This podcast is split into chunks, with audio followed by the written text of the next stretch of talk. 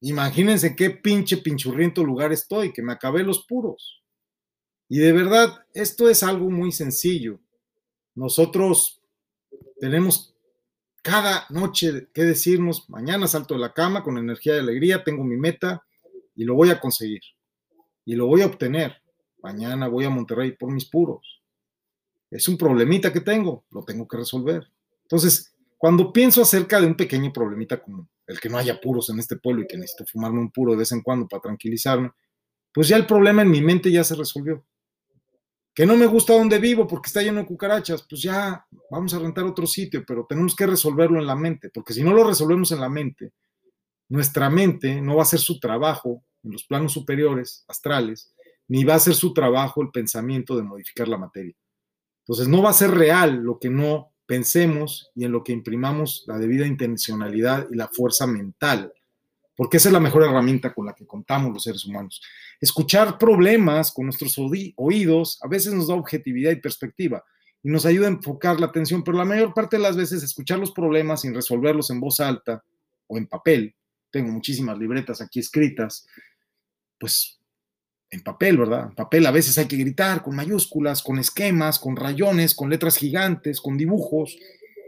Y eso nos irá aterrizando soluciones.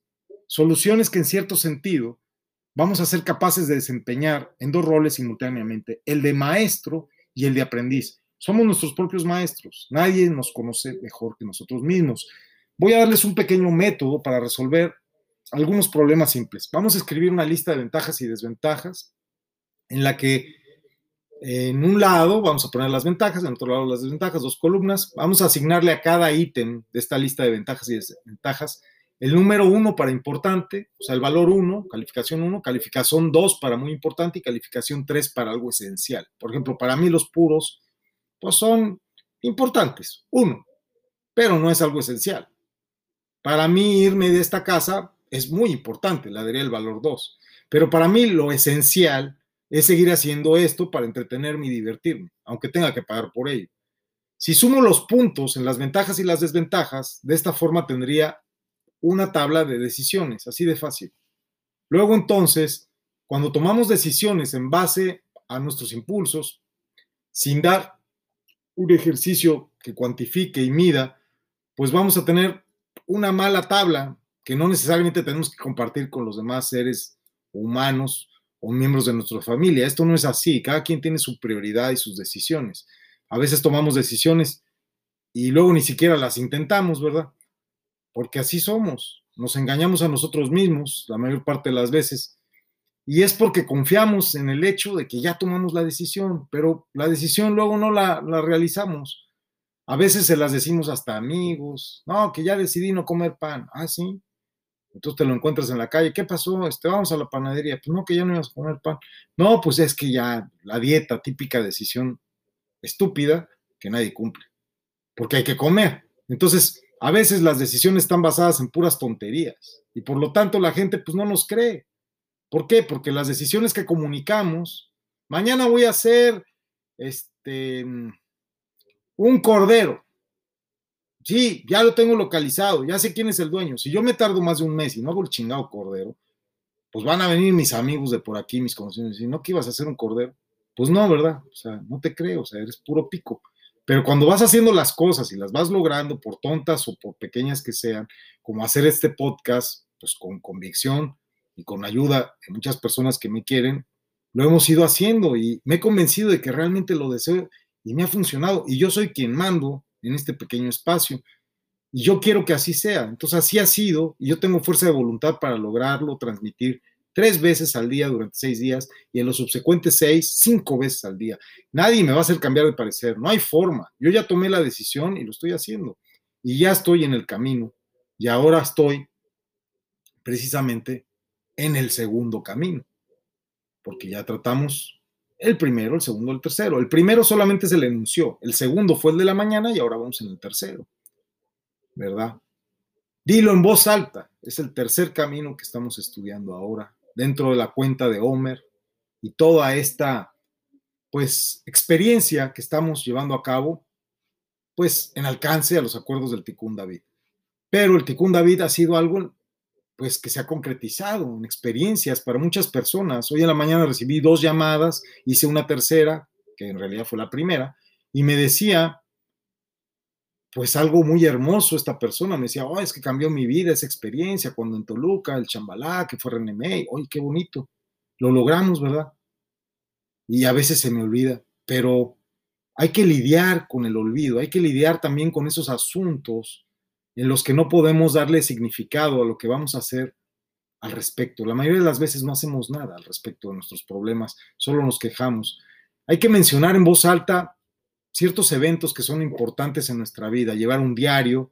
Por ejemplo, después de una boda, un funeral, una graduación, puedo decir qué aprendí de la boda, qué aprendí del funeral, qué aprendí de la graduación. Bueno, de la boda aprendí que no debo casarme, no, no cierto. Del funeral que debo de cuidar más mi vida y de la graduación pues que fui muy flojo y no me pude graduar en una fiesta como esta, ¿verdad? Entonces, hay que entender todas las experiencias, tanto antes como después de vivirlas. Y eso nos va a dar un control sobre nuestra vida, haciendo que estos eventos estén más integrados a nuestra conciencia.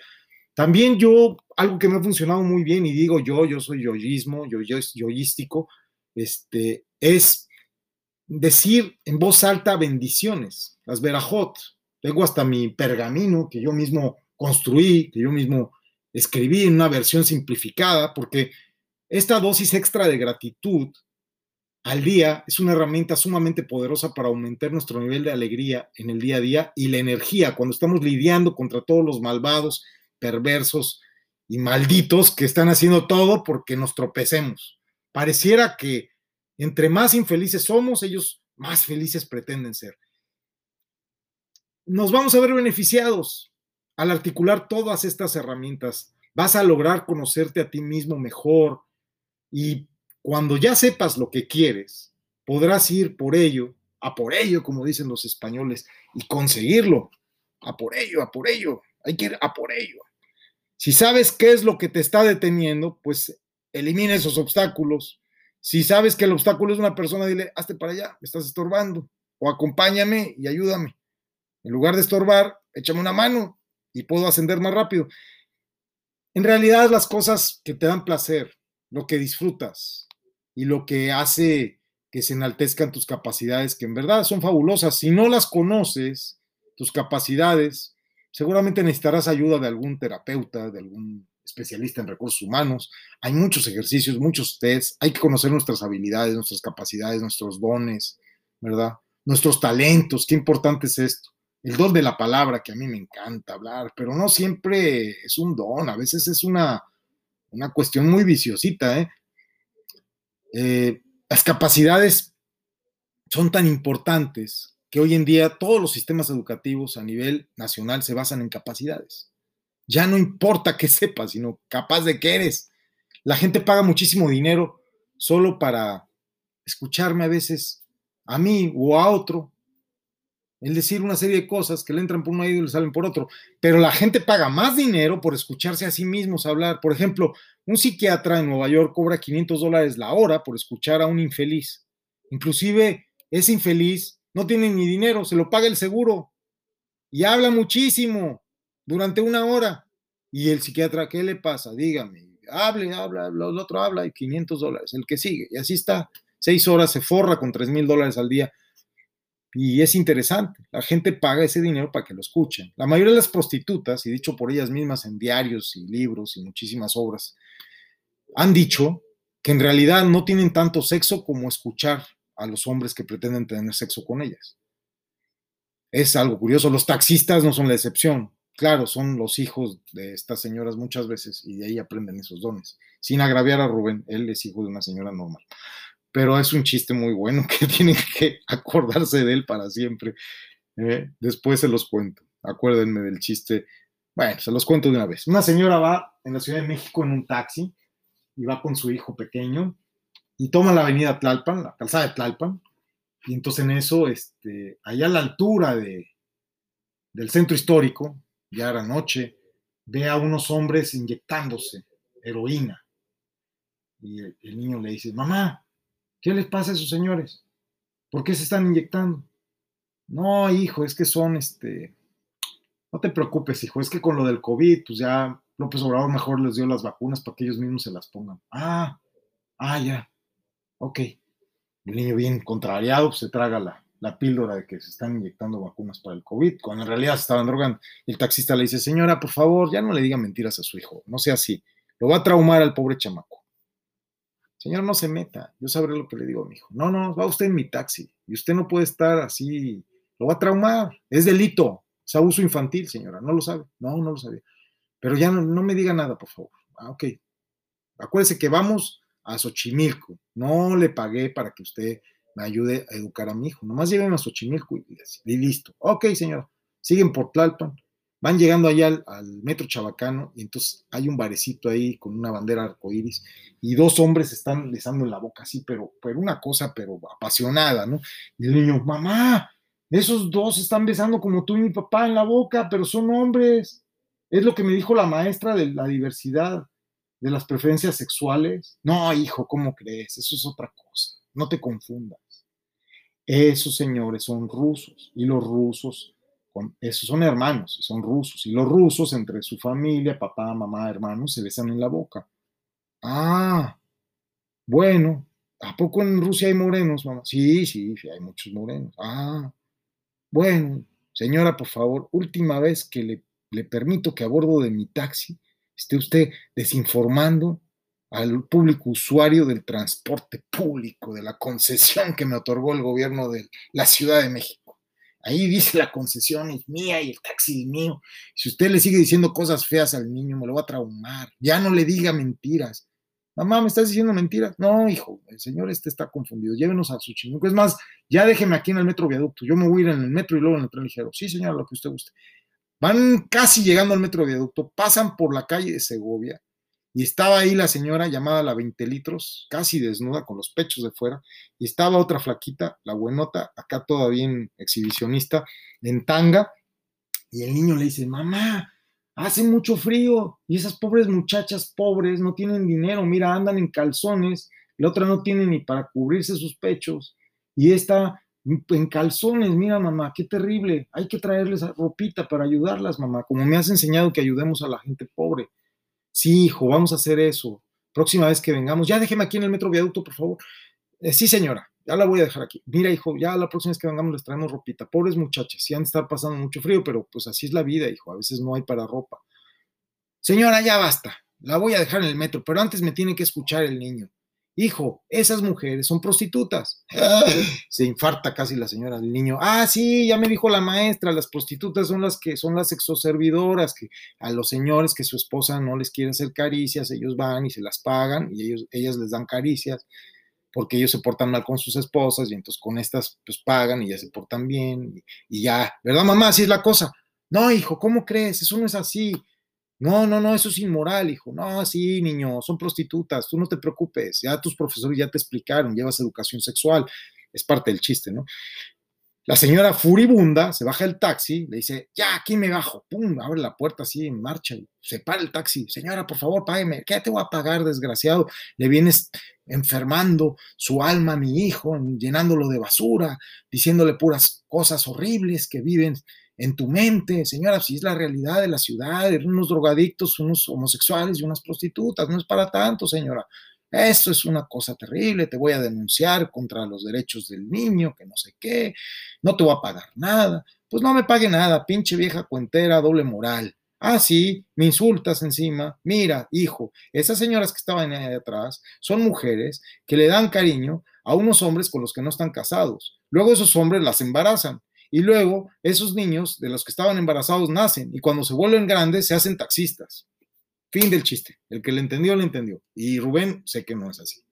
Pero bueno, hay muchos taxistas, sobre todo en la Ciudad de México, por eso el chiste es en la Ciudad de México, que sí son unos verdaderos HP.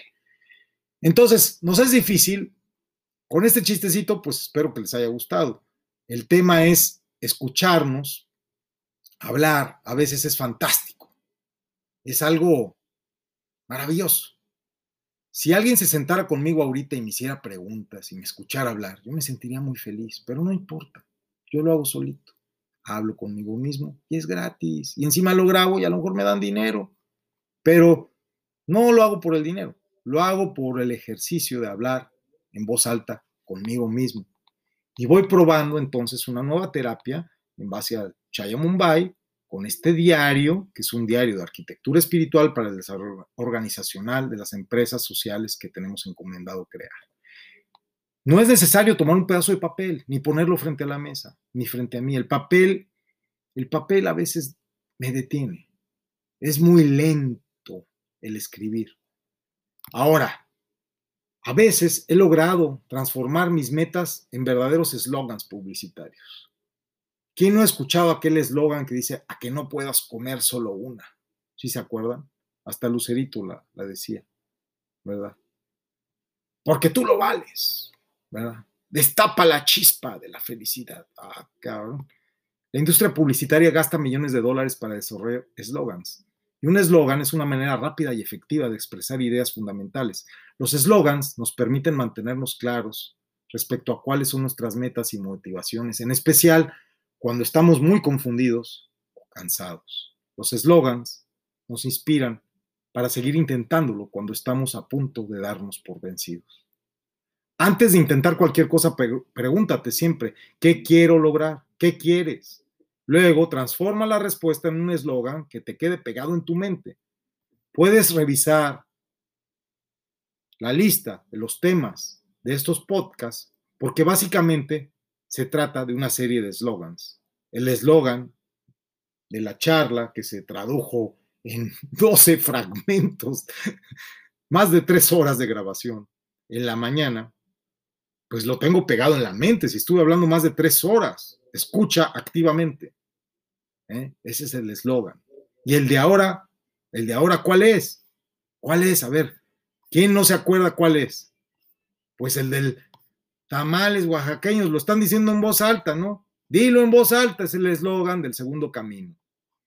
Entonces, y solamente luego entonces, si tenemos nosotros claramente esto de los eslogans internalizado y lo tenemos ya trabajado, pues vamos a poder entender que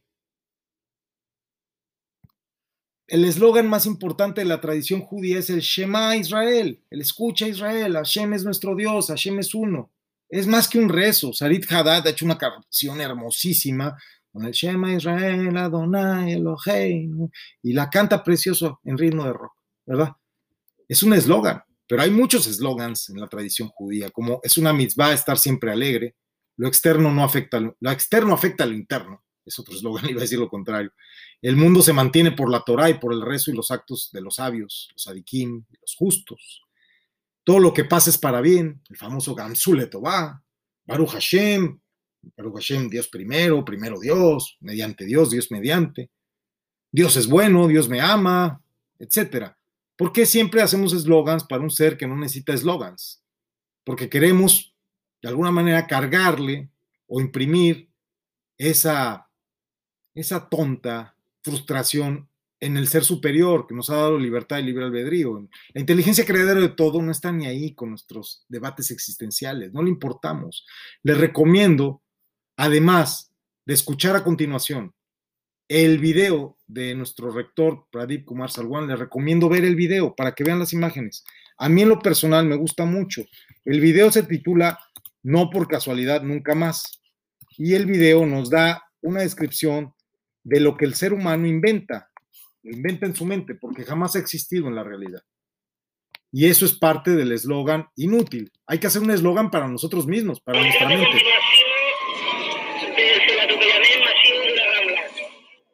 Y la fuerza divina nacida de la imaginación dijo, nunca he producido a ningún Jesús, Alá o Nanak.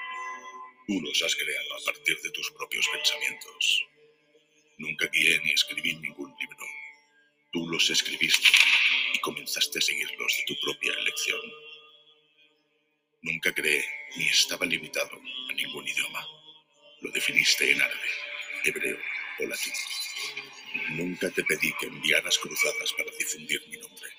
Lo hiciste para satisfacer tu propio ego. El tiempo y los calendarios también son vida o tu muerte también son insignificantes para mí, porque soy eterno. Fuiste, eres y siempre serás mi parte, lo aceptes o no. Hay una parte a continuación que habla de un granjero inteligente, se los voy a dejar para que vean el video completo o en otro video veremos la segunda parte. Ya estamos en el minuto 20 con 18 segundos ahora. Y dilo en voz alta. Para aumentar tu foco en la vida, intenta decir estas frases en voz alta una y otra vez. Si eres realmente serio respecto a la vida, pregúntate a ti mismo, ¿para qué estoy viviendo? Luego, hazte un eslogan con la respuesta para que puedas mantenerte enfocado en todo momento. Yo estoy viviendo para ser feliz, tener un poco de dinero para sobrevivir. No, no, ya no estoy viviendo para eso. En realidad estoy viviendo para comprarme un Lamborghini. Ok, quiero el Lamborghini. No, quiero un Nissancito que vale 350 mil. No, quiero las dos cosas. Bueno, también esto del tablero de los deseos o el tablero de, de lo que aspiramos, de nuestras metas, sí sirve. Es un método muy bueno. Pones en tu espejo, en tu cómoda, en el lugar que tienes cerca de tu habitación, tus metas. Yo tenía este mes 14 tarjetas de, los nombres sagrados, de los 72 nombres sagrados. Y en el, en el, refrigerador tengo otras 14 tarjetas de mi socio Pradip, que él no lo está haciendo, pero yo lo estoy diciendo por él. Le di a Marta otras 14 tarjetas, le entregué al rector de la Universidad de Montemorelos otras 14 tarjetas y al vicerrector otras 14 tarjetas. Y así dividí subsecuentemente las 72. Y fue más fácil porque cada uno sacará su propia conclusión y su propio eslogan en base a esa inspiración con esos nombres sagrados y esas fuerzas que se desencadenan en nuestra psique y en nuestra alma para poder crear precisamente una huella que se quedará impresa en nuestra mente y en nuestro espíritu de manera simultánea, porque estamos trabajando simultáneamente al decir en voz alta, con todo nuestro ser, estos fonemas que a través de nuestro cerebro, nuestros oídos, nuestros labios, la vibración en nuestros dientes, en nuestra lengua, pues cada fibra de nuestro ser en realidad, cuando hacemos el Shema, el Shema, cuando decimos escucha Israel, Hashem es nuestro Dios, Hashem es uno, claro, eso vibra todo, hasta los dedos de los pies y deja una gran huella. Eso es vivir con todo lo que tienes. ¿Por qué siempre trata la sociedad de que digamos las cosas de manera muy mesurada, muy mediocre. ¿Por qué? Pregúntenselo. ¿Por qué decir las cosas en voz alta es un camino a la sabiduría? Y pues los sabios no quieren que sean sabios otros. Decir las cosas en voz alta nos ayuda a aclarar las ideas difusas, nos ayuda a articular entre el obtener con objetividad y lo que ya tenemos. Tenemos una voz que podemos alzar.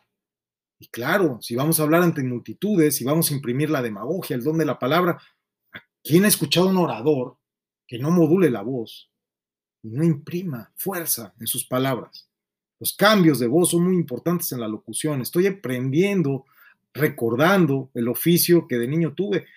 Me preguntaban hoy, pues no se supone que tuvieron un programa de radio. Sí, lo patrocinaba mi papá. En cuanto se acabó el patrocinio, se acabó el programa. Pero durante una década tuvieron muchos radioescuchas. Mucha gente, seguramente Radio Centro se, se acordará de mí, incluido el propio dueño de esta familia norteña, yo con quien tenía trato era con sus hermanas, pero mientras más sentidos involucremos en esta experiencia, mayor va a ser la huella que se quede. Lo que yo digo es que cuando lo digo, como lo digo, expresa quién soy. Y como necesito que lo escuchen la mayor parte de personas, sin importar quiénes sean, sin importarme qué retroalimentación tenga, positiva o negativa, Gamsule Toba, toda será para bien. Y lo hago así, pero nunca hay que decir no puedo, porque entonces, a pesar de que en realidad podías, el lenguaje no logró su cometido. El lenguaje es el puente entre el alma y el cuerpo. Decir las cosas en voz alta va a evitar que te quedes dormido y que sueñes despierto. Las palabras son una realidad. Decir es ser. Decir es ser.